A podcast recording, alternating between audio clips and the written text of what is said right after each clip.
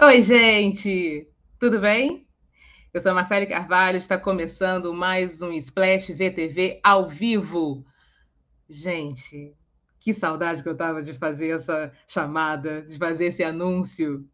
Bom, depois de, depois de uma paradinha, a gente está de volta com uma reformulação, né, com uma dinâmica diferente, mas sem perder a nossa essência, de jeito nenhum, que é comentar e discutir os principais assuntos da TV. Bom, se você também estava com saudade da gente, deixa aí seu joinha, deixa seu likezinho aí né, nessa live. Se inscreve no canal, deixa seus comentários no, no, no chat também, para a gente também saber o que vocês estavam pensando, né? Vocês estavam com essa saudade toda da gente também. Bom, é, a gente vai ter, a gente tem alguns assuntos aqui, né, para debater, para analisar. Bom, a gente vai ter hoje a estreia de Terra e Paixão, a gente vai comentar sobre essa estreia, né, essa expectativa. A gente também vai falar a respeito da morte da, da Palmirinha, o legado, né, que ela deixou aí para a gente na televisão, para todos os netinhos, né, assim que ela considerava, e a gente considerava ela como vovó também. É, a volta do Linha Direta e também a grande conquista, que estreia hoje, né? A grande conquista da TV Record. Bom, sem mais delongas, que eu estou doida para receber a minha querida e amada é, Cristina Pradiglione, porque vocês sabem, né, gente? Eu não ando sozinha, graças a Deus eu estou bem, sempre bem acompanhada. E para começar, para a gente conversar a respeito de Terra e Paixão, nada melhor, nada melhor do que ter quem?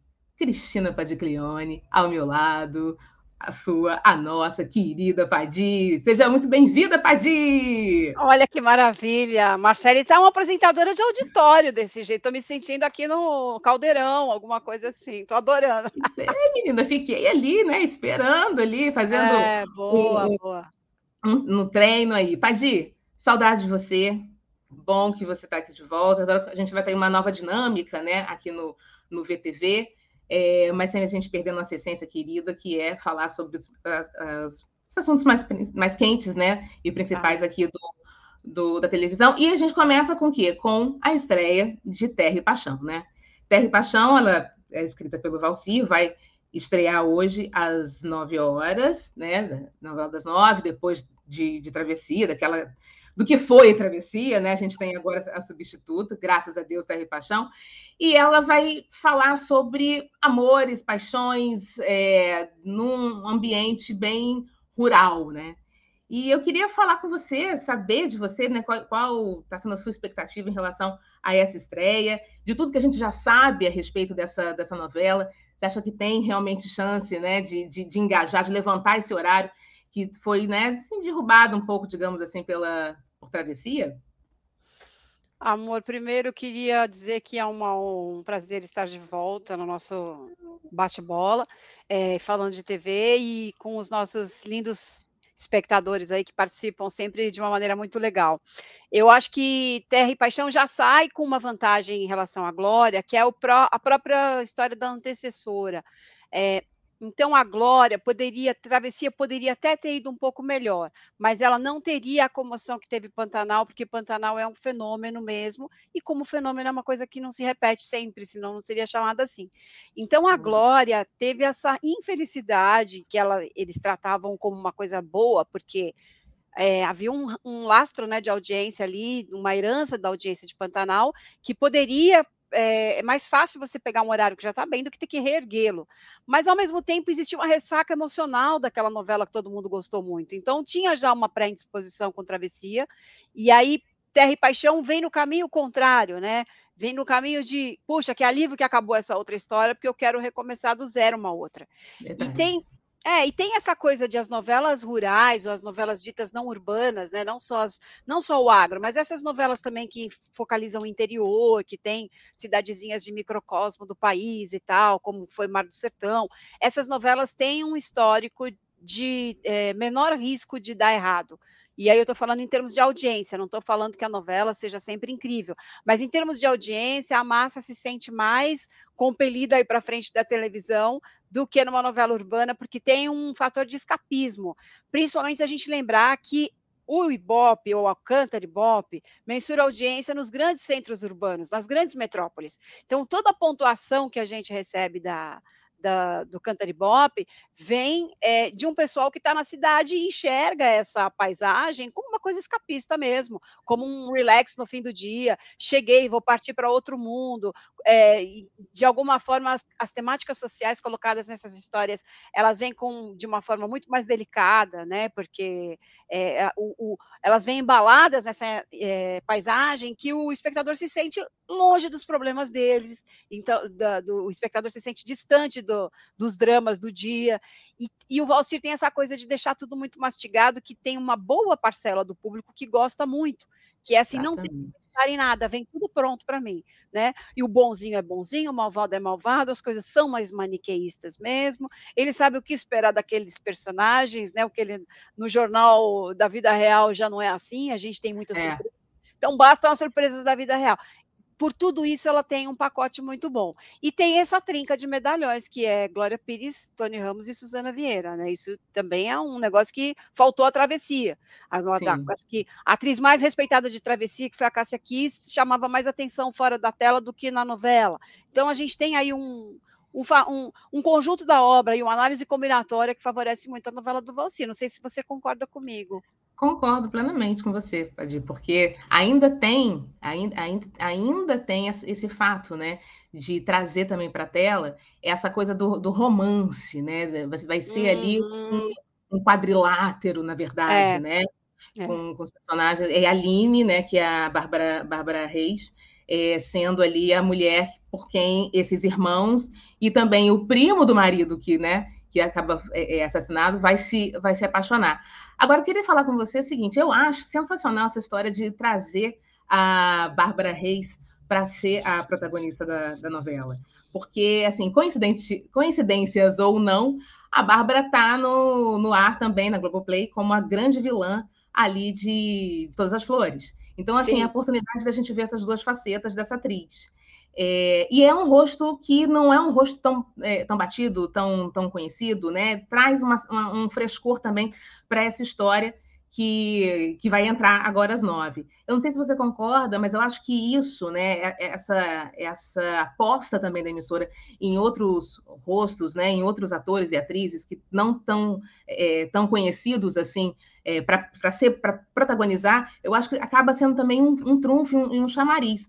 E tem essa coisa da coincidência também que a gente vai querer ver como é que ela se comporta agora, né? Como essa grande mocinha dessa saga, né? É, Sim. Terra e Paixão.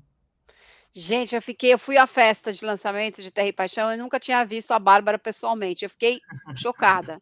Eu fiquei é. chocada, porque ela na tela tem uma presença fortíssima. E ela, pessoalmente, é um mulherão, assim, ela, é, ela tem uma, uma presença, sabe? Eu gosto muito da Bárbara, desde a doninha do Velho Chico. Eu tenho, eu tenho, eu tenho a voz dela, tenho o rosto dela na minha memória desde essa novela. Depois é. ela teve em Os Dias Eram Assim também, um papel muito comovente, muito dramático, em Todas as Flores. Eu tenho, eu tenho um, eu persigo assim, sabe? Onde ela aparece pode ser um papel de figuração. Eu tenho uma atenção para ela, por isso vou confiar no meu feeling que vai funcionar muito bem a presença dela como protagonista. Concordo muito com você. Lembrando que ela traz um frescor, um frescor com isso, né? Esse componente de boa atriz, Sim. porque a gente teve a Jade Picon, que acabou também chamando muita atenção por ser um frescor, mas que tinha toda aquela polêmica em torno de não ser ah, atriz, sim, de não ter experiência, né?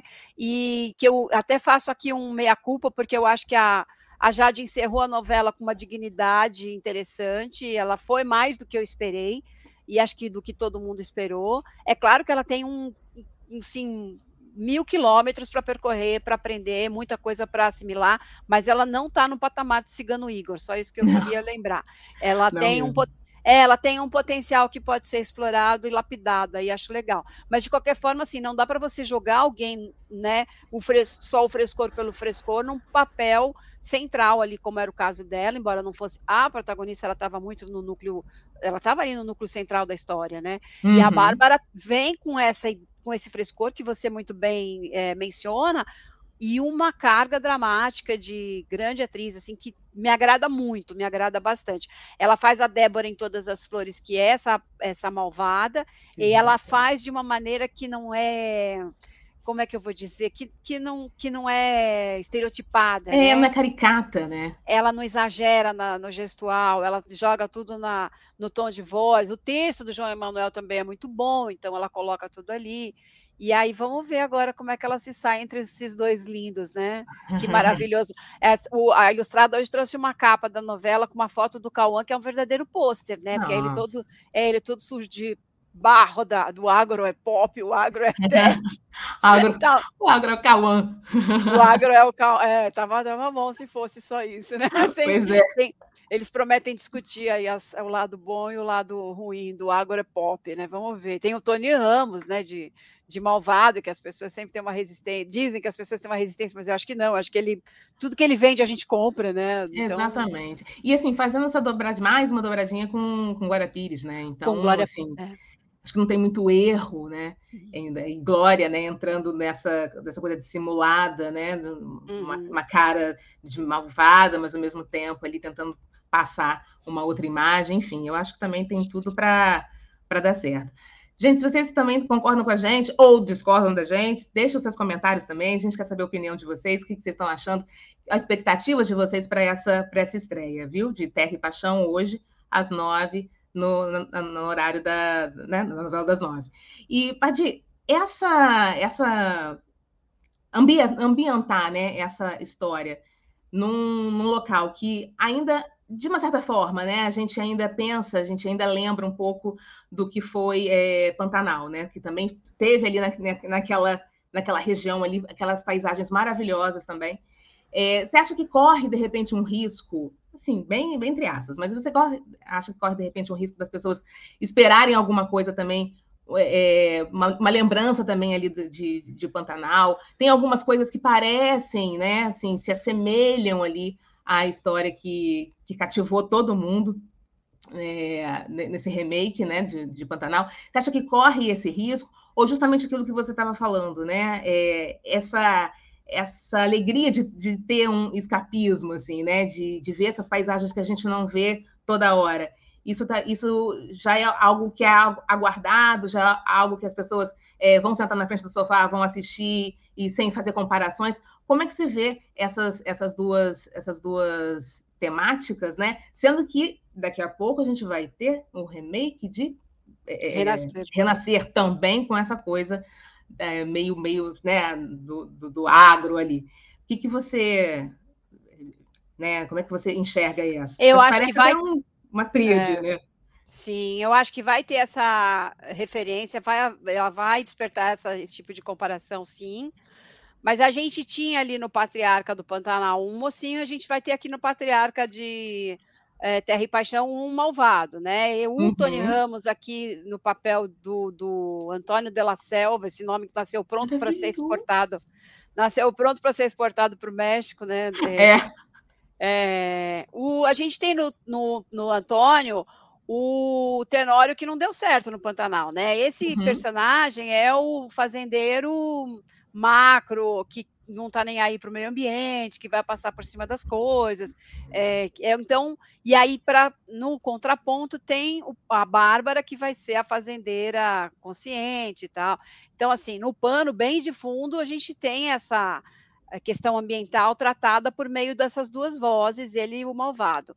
E, e a gente tem também um, um agro mais industrial, mais é bem mais industrializado, né? O Zé Leôncio era aquele personagem que metade da novela resistia a ter banda de Wi-Fi, né, na fazenda, né, Exatamente. né, que falava pelo rádio. Então, era um agro artesanal. Ele até eu tinha algumas imagens ali mostrando como é que ele tratava as outras fazendas dele, e aí apareciam os boizinhos naquelas coisas bem indústria mesmo, né? É. A coisa leiteira e tal. Mas ele, na fazenda dele, tentava fugir desse modelo e ser uma coisa moda antiga. Então tinha esse contraste. Eu não sei se aqui na Terra e Paixão a gente vai encontrar isso. Mas veja, isso é uma coisinha de nada. As pessoas vão fazer comparação porque o cenário é, é, pra, é o mesmo, na verdade, né? A gente está uhum. falando do, do, mesmo estado, a gente está falando. Aqui a gente vai ter uma coisa parece que mais para plantação mesmo de grãos. No, no Pantanal era mais é, o gado mesmo, né, que tinha em evidência. A gente vai ter aqui em compensação um nicho indígena que faltou abordar isso no Pantanal, né, porque o Pantanal original não tinha essa questão também, embora tivesse uma questão ambiental muito de vanguarda ali nos anos 90, ela não uhum. tinha a questão indígena e não foi trazido isso para adaptação. E eu não vejo nenhum problema nisso, mas agora é uma oportunidade legal de entrar nesse assunto. Então, temos também essas, essas nuances aí que diferenciam, né? E não acho que a gente vai ter essa questão é, da, da, da, sensualidade, não sei se dos meninos, né? Mas a gente Sim. tinha muito na lembrança a sensualidade das meninas dos anos 90, que tirava roupa, parará, que tomava banho de rio. Não sei, eu estou curiosa para ver como é que eles vão fazer. Mas eu acho que a Globo não está minimamente preocupada com as comparações. Eles querem mesmo é que as pessoas se identifiquem como se identificaram no Pantanal e tudo bem. Se, se a audiência vier, eles estão lá aplaudindo, né?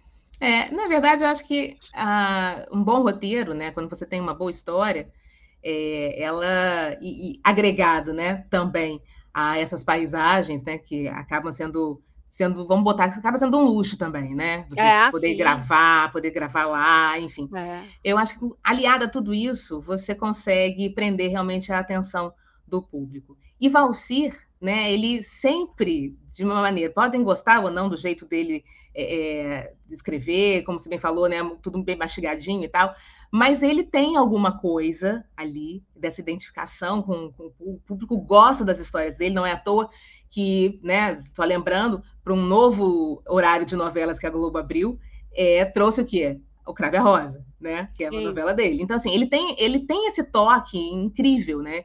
Que ele fala com o público, o público é, é, compra as histórias dele.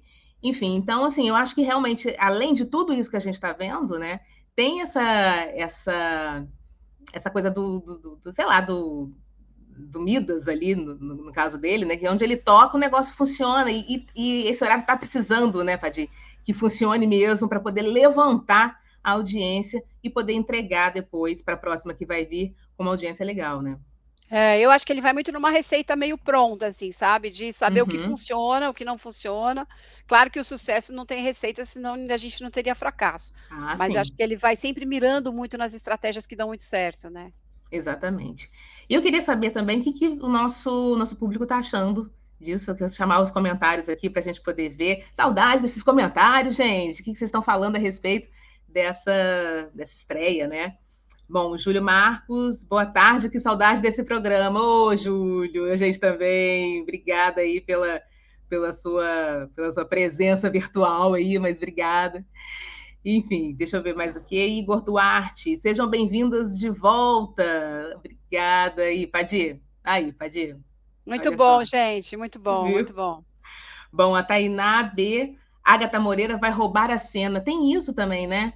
Quer dizer, tem, a gente tem a, a, algumas personagens assim que tem tudo já já estão prontas, né, praticamente, é. para poder roubar a cena. Alguns, alguns temas também, né, Padir, como esse. E a, a Agatha já nasce no, no meme, né? A, como é já. é que é? Agro, Agro Barbie, né? Agro Barbie, exatamente. É.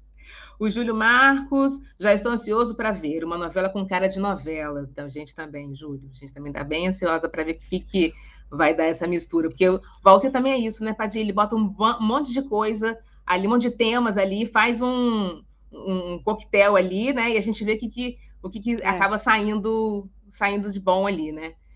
Bom, gente, é, fica aí, a gente também está nessa expectativa de, de Terra e Paixão. Depois a gente volta aqui, né, para conversar, para falar a respeito sobre essa estreia. Mas eu queria falar com você também sobre uma outra uma outra, um outro assunto, né? Enfim, que a gente não pode deixar de, de, de comentar a respeito da morte da, da Palmeirinha, né?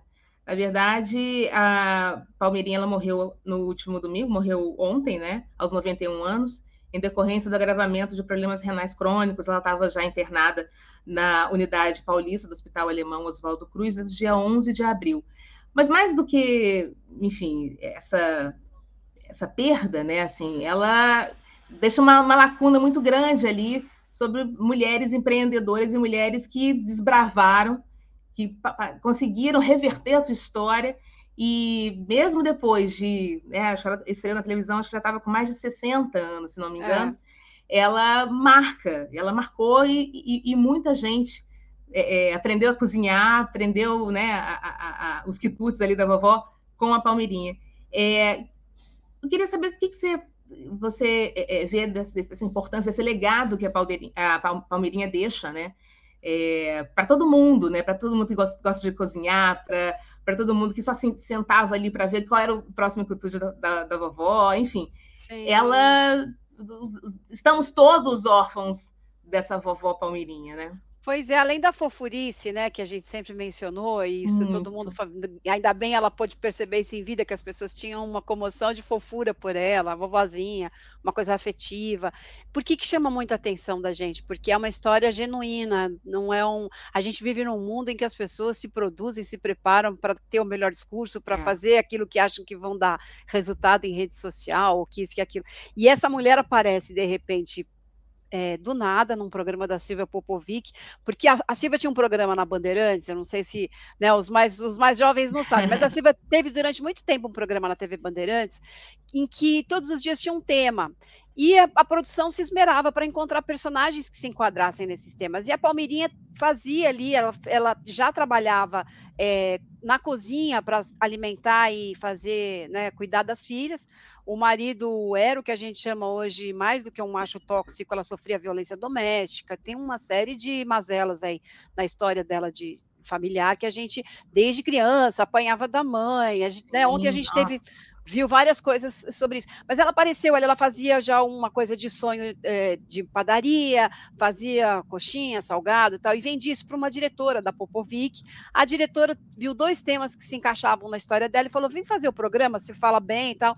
E aí Ana Maria Braga viu Palmeirinha ali, a Silvia Generosa mostrou, a Palmeirinha levou uma cesta de pães para Silvia, que era só uma coisa, um um mimo ali de bastidor, mas a Silvia mostrou. Ana Maria viu, levou na produção da Ana Maria, não sei, no Note a Note, e começou essa história de ela estar tá sempre ali, porque começou a dar resultado, porque ela não ia na televisão só passar receita para uma dona de casa, ela não entrou nessa, nessa faixa dos grandes chefes de cozinha, ou aquela empáfia, ou dos realities, não, ela chegou ali e começou a falar daquilo, com a perspectiva dela, que era assim: olha, você que tá, não consegue pagar suas contas, você pode fazer disso um ganha-pão, você pode vender o que você faz, você aproveita o forno e faz mais isso, mais aquilo, porque uma massa de brigadeiro X dá para não sei quantas é, unidades. E começou a ensinar isso como meio de sobrevivência para um Exatamente. público, né? Aí no caso na Record, que estava ali muito ligado talvez numa coisa muito menos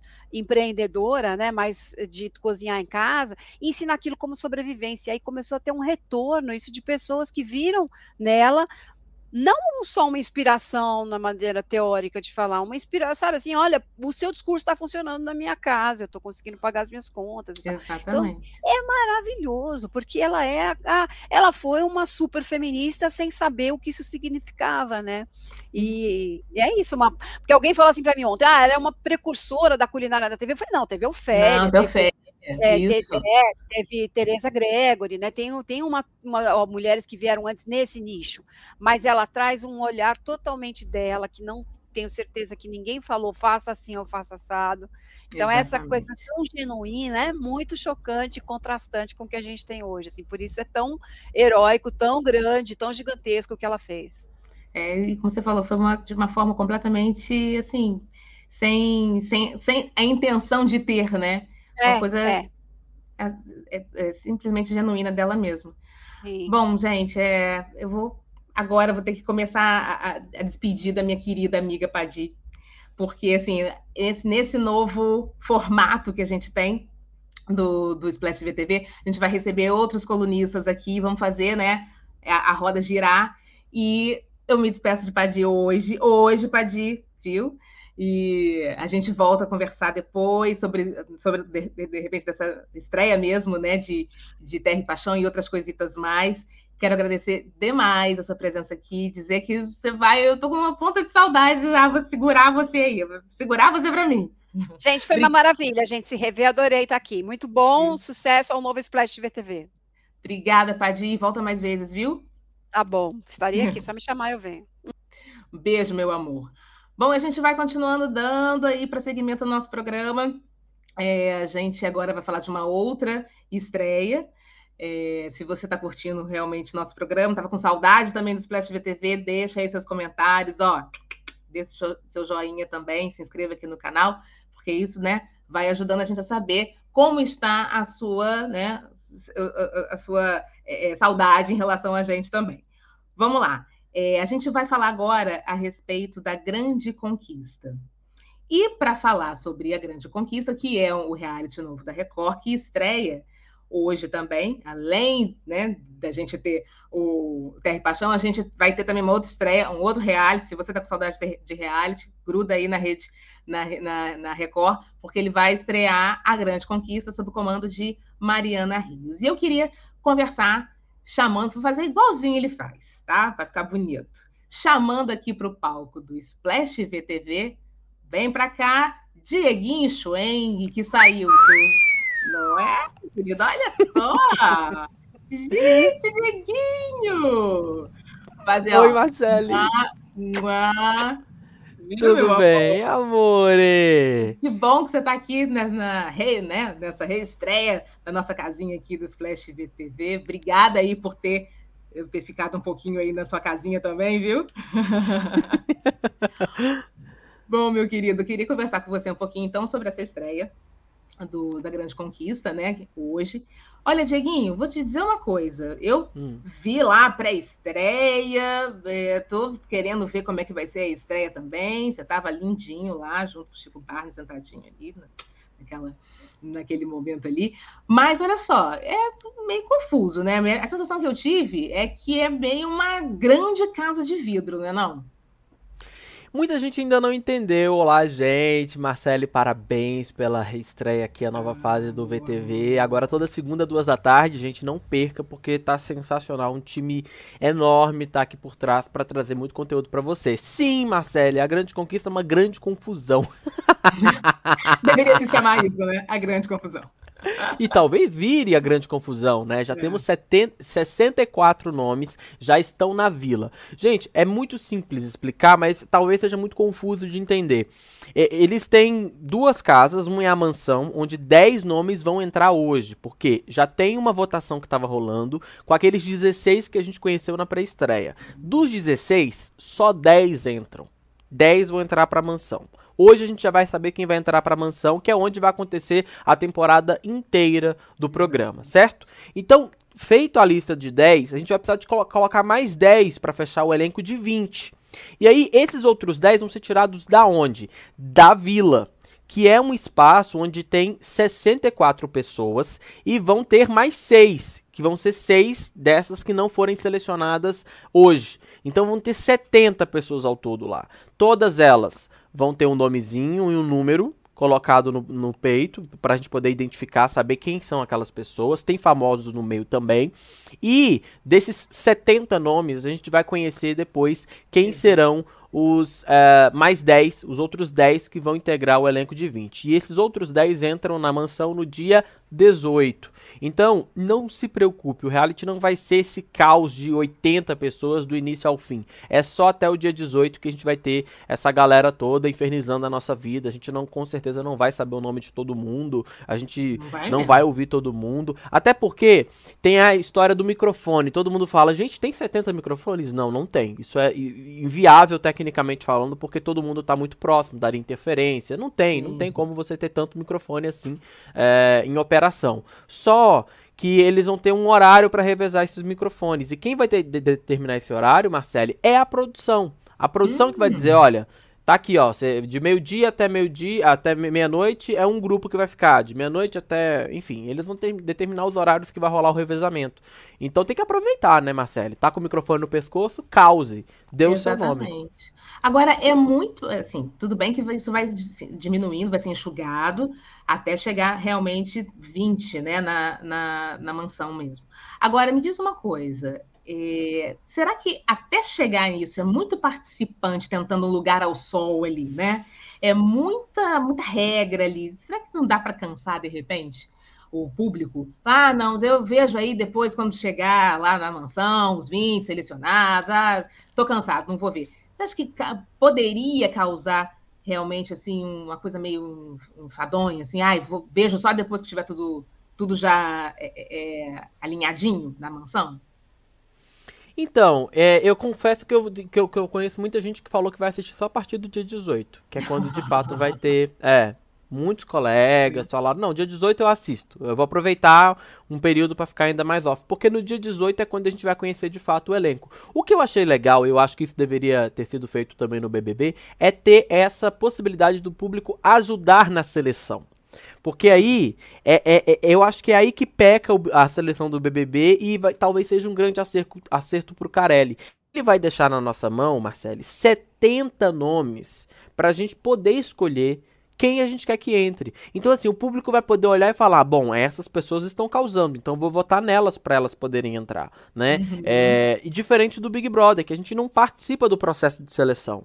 É, é, e isso é inovador. A gente está falando de uma inovação. O público está participando de uma etapa que só acontece nos bastidores, que é ah, a é seleção do elenco. Né? É, a gente está conhecendo 10 né, a gente já vai. É engraçado que a gente vai participar de todo o processo. Porque a gente vai selecionar 10 dos 16 é, que uhum. a gente viu na pré-estreia. E vai selecionar mais 10 que estão num universo de 70 pessoas. Então, assim, não vai poder falar depois, ai, que elenco ruim. Não, o elenco quem escolheu foi a gente, pô. Não vai poder botar tudo na conta do, na, na conta do Carelli. Eles fizeram ali o pente fino até ter os 80 nomes. Mas a partir daí é o público que ajuda na, na escolha. E isso é algo que, é para mim, é inovador.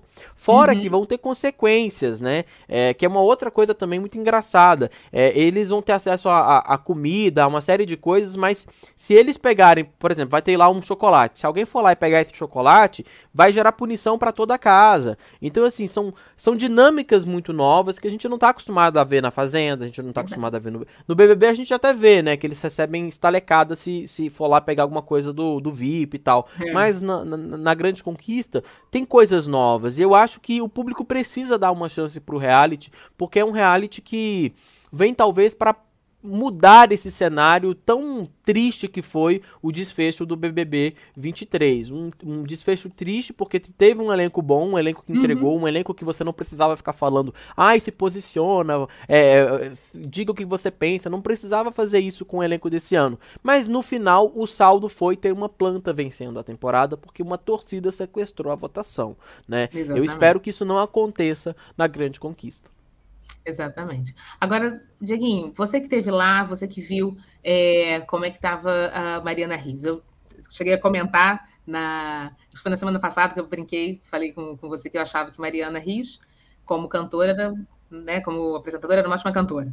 Mas, assim, quando eu vi a, a Mariana ali logo no, na, na pré-estreia, eu, eu não sei, assim, eu ainda continuo com essa sensação porque a uhum. sensação que eu, que eu tive era que ela estava assim, uma animação que não era tão animada, assim, apresentando aqueles, aqueles 16 que estavam ali querendo um lugar no, no, nos 10, né? Eu não sei, é, foi a sensação que eu tive.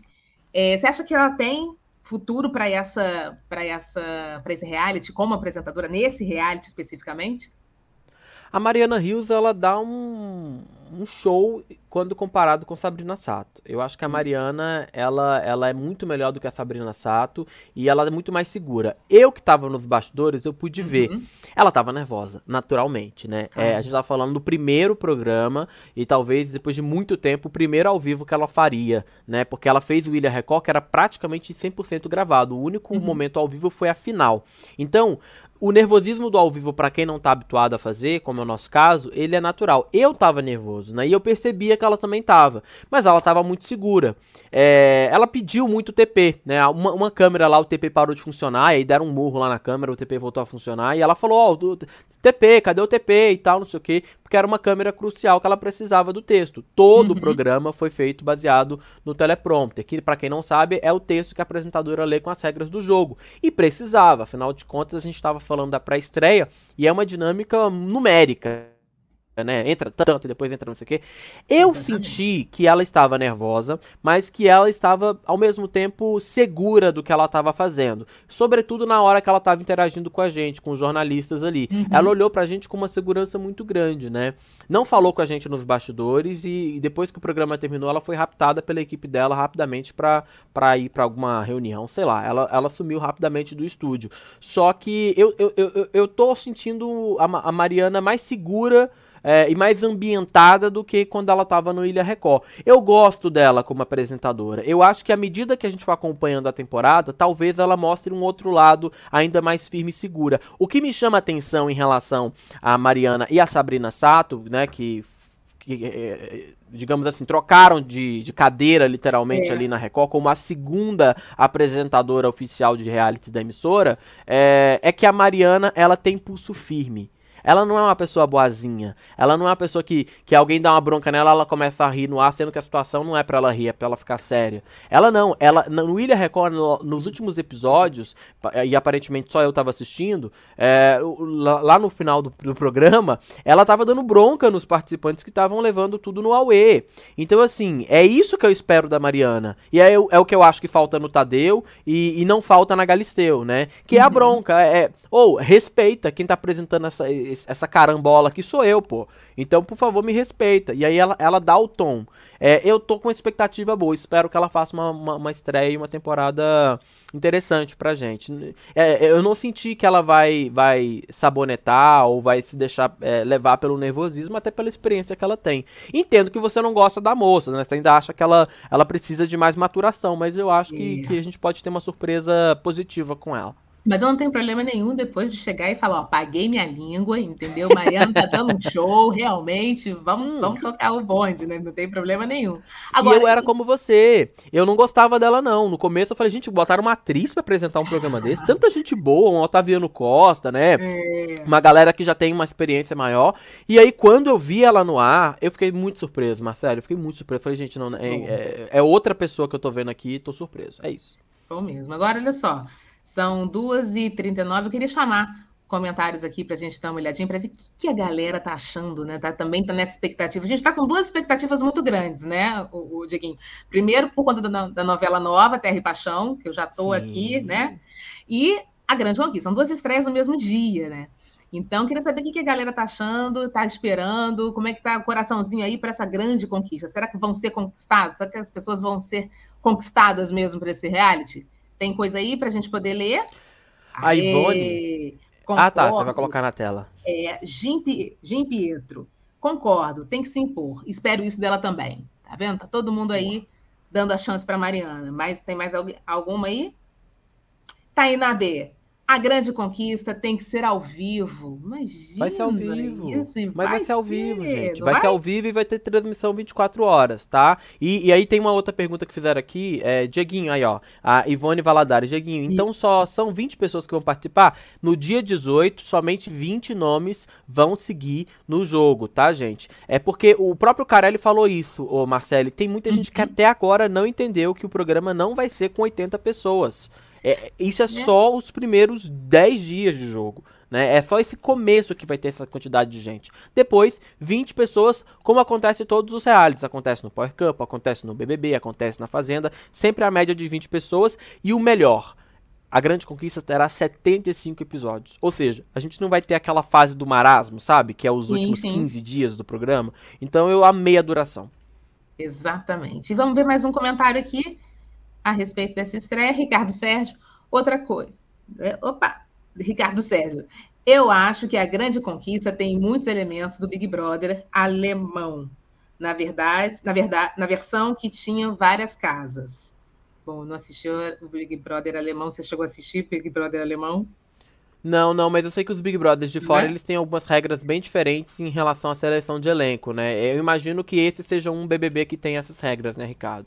É isso. Ex exatamente. Agora, rapidamente, queria só pegar sua opinião a respeito do seguinte, Dieguinho. Você acha que, a partir disso, é, dessa da grande conquista, caindo no gosto popular, né, do, do, do público, realmente vai poder é, misturar ou então fazer com que outras emissoras que fazem reality, até mesmo o próprio BBB, mude um pouco as suas regras, ou porque BBB é um, um formato comprado, né? Então, assim, não dá para mudar muita coisa ali. Mas algumas pitadinhas talvez dê para mudar. Você acha que isso pode ajudar Boninho, de repente, a ver que hum, isso daí seria legal?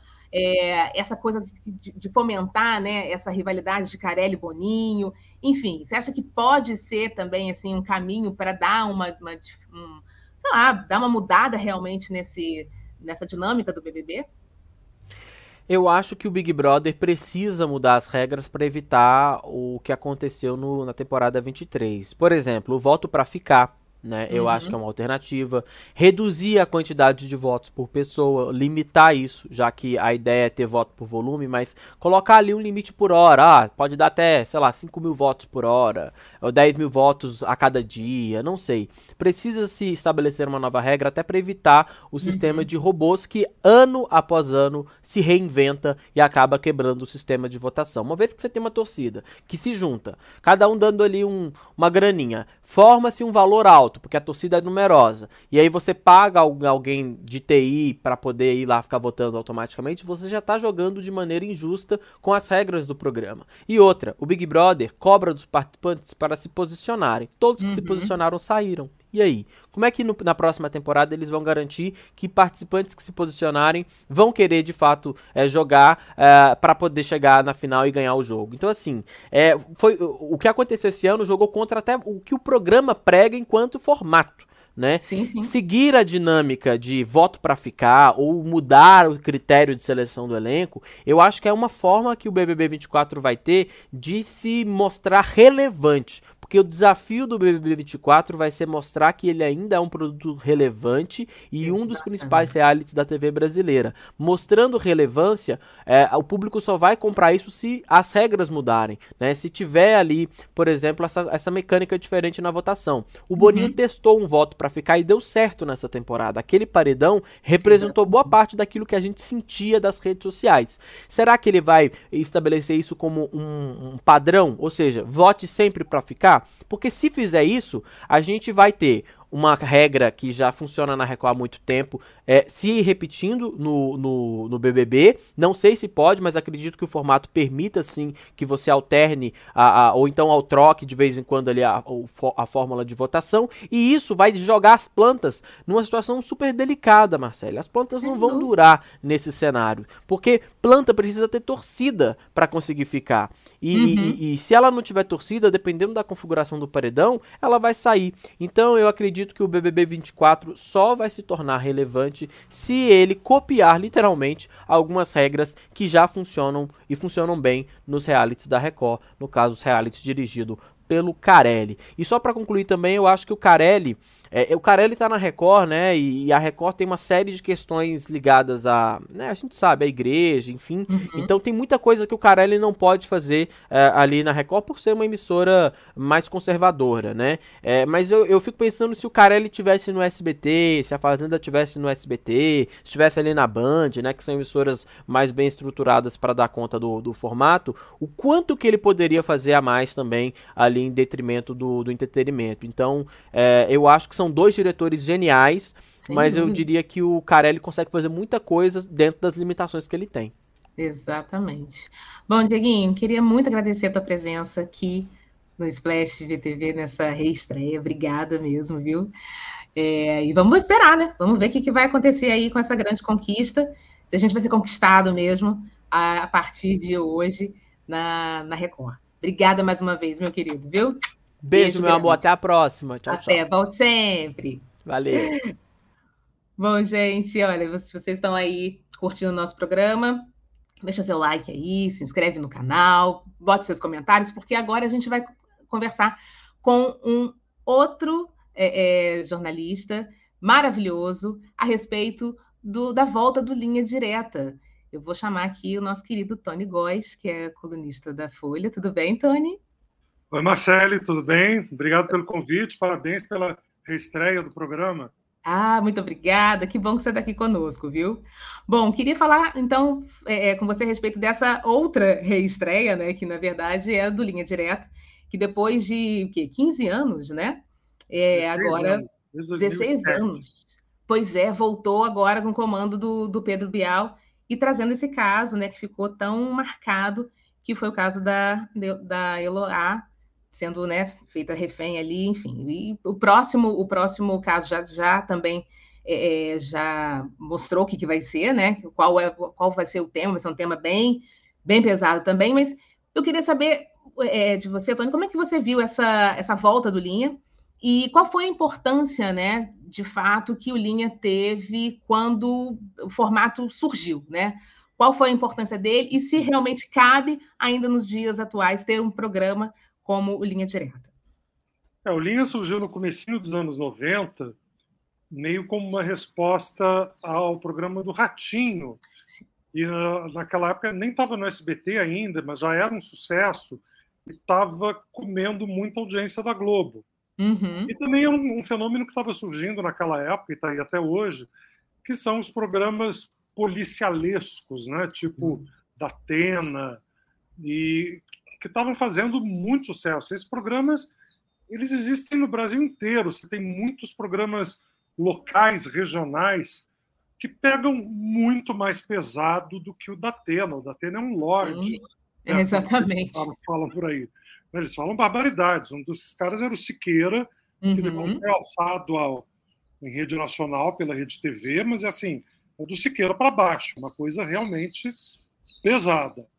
A Globo se propôs a fazer uma coisa já naquela época, mais jornalística, com mais produção, com atores, com, com dramatização, uma coisa meio de utilidade pública. Na época estava muito na moda o Você Decide, né, que o povo uhum. interagia. Então eles também fizeram uma coisa assim de você interagir, você liga e dá pistas do, do foragido da justiça. Eles dizem que mais de 400 pessoas foram presas graças a essas denúncias do público. Eu também imagino o quanto teve de trote, denúncia Nossa. falsa. Assim, não sei até que ponto isso pode ser considerado um serviço público.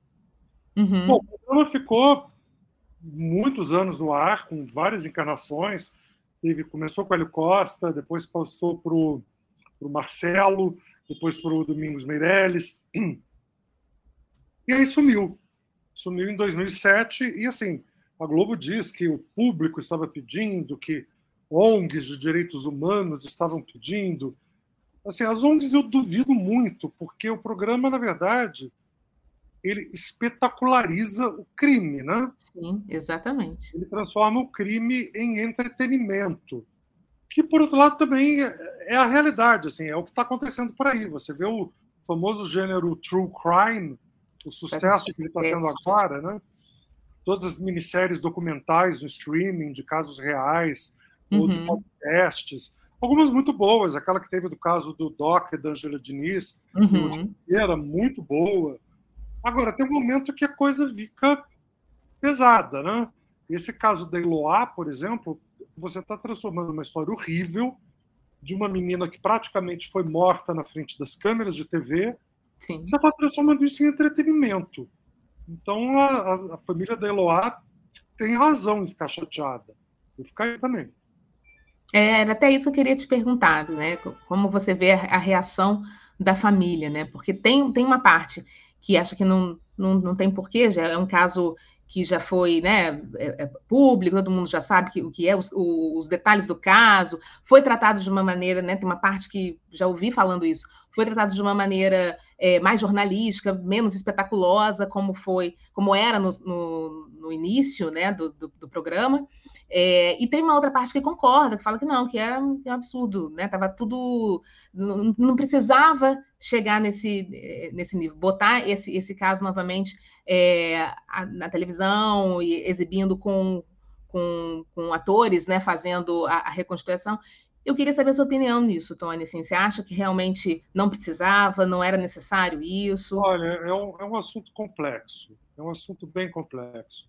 Há pouco tempo nós tivemos um caso que era envolvendo linha direta também, que a família, uhum. se não me engano, da Dana de Tefé, que foi uma mulher que foi morta nos anos 50 ou 60. Não, foi um outro caso, uhum. uma menina que foi morta também, mas há muito tempo. E eles processaram, porque eles não queriam que o caso voltasse, causava dor na família, perderam o processo.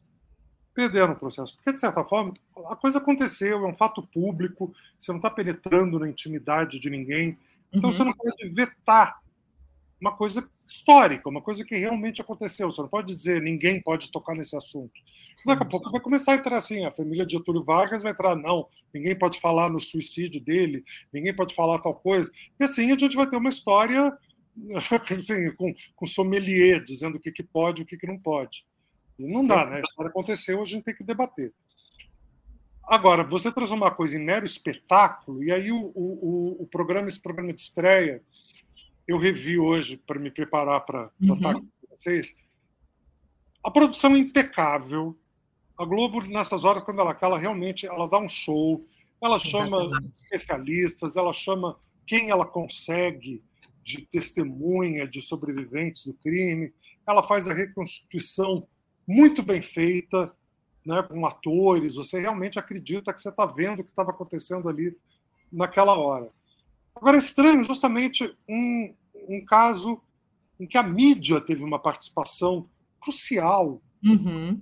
Né? É um crime que foi espetacularizado pela mídia e agora volta para a mídia, e isso não foi discutido muito a fundo, isso foi muito para o fim do programa. Uhum. Tudo bem, é um programa para as massas, não é uma coisa intelectual, mas a coisa foi relegada muito para o final. Eles ainda tiveram o prurido de não dar o nome da Sônia Abrão falaram uma apresentadora, sabe? Sim. Todo mundo sabe que foi a Sônia Abrão. Por que que não fala? Teve a Ana Hickman também que estava envolvida, que também se meteu na história. Também não citaram a Ana Hickman. Então fica uma coisa assim de não vamos melindrar ninguém, mas aconteceu, gente. Uhum. A Abrão teve um papel horrível nessa história. Ela disse que não se arrepende, que faria tudo de novo. Ela faria tudo de novo, sabendo o que, que aconteceu, que a menina foi morta. E assim, teve mil erros, a polícia errou, nunca, onde já se viu você mandar um refém de volta. Exatamente. Para o, o, o, menina, né? Eu quero ela de volta. Então você manda a menina sozinha, sem arma, sem acompanhamento, sem uma escuta, sem nada. Você solta ela lá. Essa menina não morreu por sorte, porque ela levou um tiro. Assim, isso é inacreditável. Inacreditável. Exatamente. Então, assim, eu achei que faltou mais crítica nesse ponto no programa, uhum. faltou debater mesmo esse papel da mídia, que foi fe... Ah, e teve uma outra coisa, que aí também talvez seja eu querer demais. No Brasil, a gente acha normal um homem matar uma mulher só porque ele levou um fora. Antigamente, os, os caras matavam as adúlteras. A mulher uhum. que traía. A mulher, ele pegava a mulher com outro na cama, aí matava. Que já era um grande absurdo isso, né? É um absurdo. Já Sim. é um absurdo. Hoje em dia a mulher não precisa trair. A mulher pode dizer: estou indo embora. Não, não quero, não vou mais namorar com você, não quero mais ficar casada com você. E o cara é tão frágil na masculinidade que ele não suporta aquilo, ele precisa matar a mulher que o rejeitou, porque ele não ama, porque se ele amasse, ele não matava. Mas ele quer, ele acha que ele está limpando não é nem a honra mas a dor de ter sido rejeitada. E assim, isso acontecia há 15 anos atrás, uhum. e continua acontecendo. Sim. Toda semana a gente tem um, dois casos de uma mulher que foi morta pelo ex-marido. Mulher com filhos. O cara mata a mãe dos filhos, quando não mata o próprio filho. Exatamente. Assim, Só para ver a dor da mãe. Só para ver a dor daquela bem, mulher. O cara vai preso, parará. Mas a gente continua educando homens para fazer isso. A gente não discute que tem alguma coisa muito errada na educação dos meninos se você prepara ele para reagir assim no momento que ele levar um fora. Dizer, nunca ele, uma mulher vai poder desmanchar o namoro com ele, porque senão ele mata a mulher. Isso é em todas as classes sociais. Você não pode dizer, não, isso é na favela, é pessoal que não tem acesso à educação. Não, é em todas as classes sociais. Toda hora você tem um rico, um granfino que matou a mulher por causa disso. E isso o programa não discutiu também. Exatamente.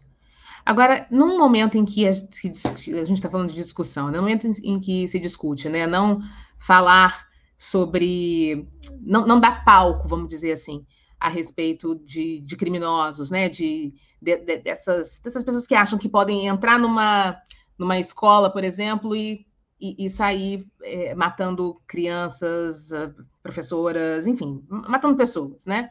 É, no momento em que se discute isso, para não ficar muito em cima, não falar muito a respeito dessa dessa criatura, para não fazer com que se sinta ali, né, totalmente o centro das atenções. Como é que um programa como o Linha Direta pode driblar isso?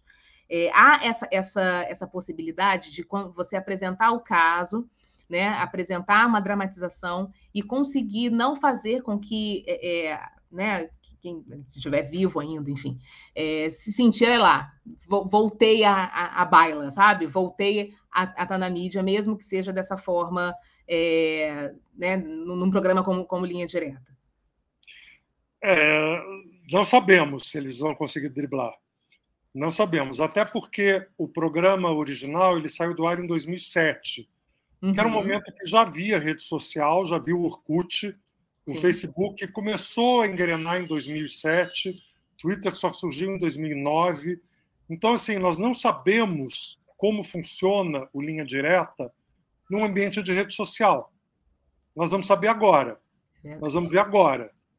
Provavelmente não vai funcionar direito, porque na rede social tudo vai para o lado ruim, né? Uhum. vai para a pior maneira possível. Hoje em dia nós temos, como você bem lembrou, esses casos horripilantes de ataques à escola, que o cara anuncia na rede social que vai matar, transmite uhum. ao vivo a matança e depois é glorificado. Tem gente que apoia, rouba, e tem gente que se inspira e faz de novo. Então, assim, é um perigo gigantesco. O Liga Direta, eles propõem a falar só de casos antigos, uhum. casos que já foram resolvidos. Só que no final, eles dão uma palhinha de um caso em andamento, de um caso semelhante em que o assassino está foragido, que é para ter a tal da interatividade com o público. Liga aí uhum. se você souber alguma coisa desse fulano. Aí que mora o perigo. Aí que mora o perigo. Então, assim, você tem muito perigo de estar tá dando palco para maluco, de estar tá dando palco para assassino. Então, não, realmente não sei como que o programa vai conseguir fazer isso. Assim, você tem lá no comando hoje em dia um cara que eu acho incrível, que é o Pedro Bial. Sim. O Bial tem uma credibilidade jornalística, uma seriedade. Então, eu quero crer que ele não vai deixar de escambar para baixaria, para irresponsabilidade, para tudo isso. O programa tem que ser sério. Ao mesmo tempo, o programa tem que ser entretenimento. Então, não é um programa Nossa, fácil. É difícil, né, Tony? É não é um programa fácil de ser feito. É não. bem difícil mesmo, porque tem que mesclar essas duas situações, né? Exato. E como fazer isso, né? E como você bem falou, como fazer isso hoje, né?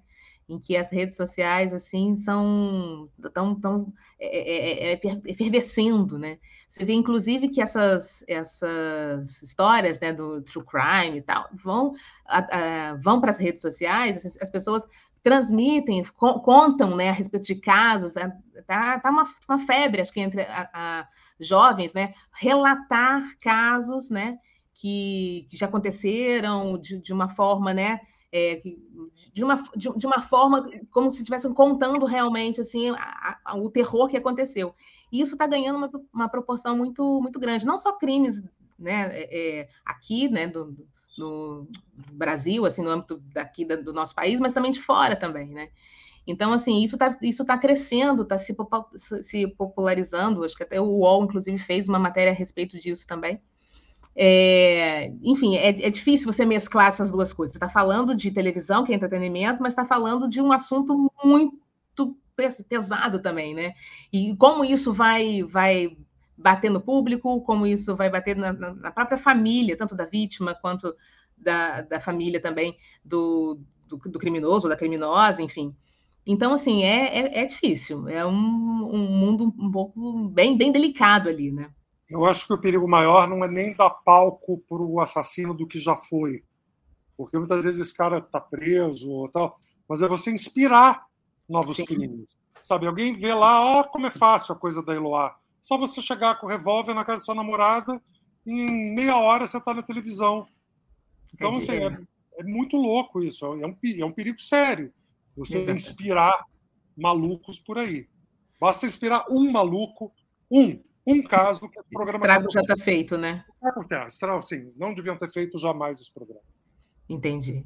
Ah, então você, você é, não, não, é, não é a favor do, da volta, nesse né? Desse, momento, desse remake, momento, né? assim, eu quero, vamos ver o que acontece. Entendi. Vamos ver o que acontece, mas eu acho o risco muito grande. Entendi. E nessa, nessa volta né, de, de programas é, antigos, o que, que você acha? Eu queria pegar sua opinião também a respeito do que a gente comentou aqui, do Você Decide.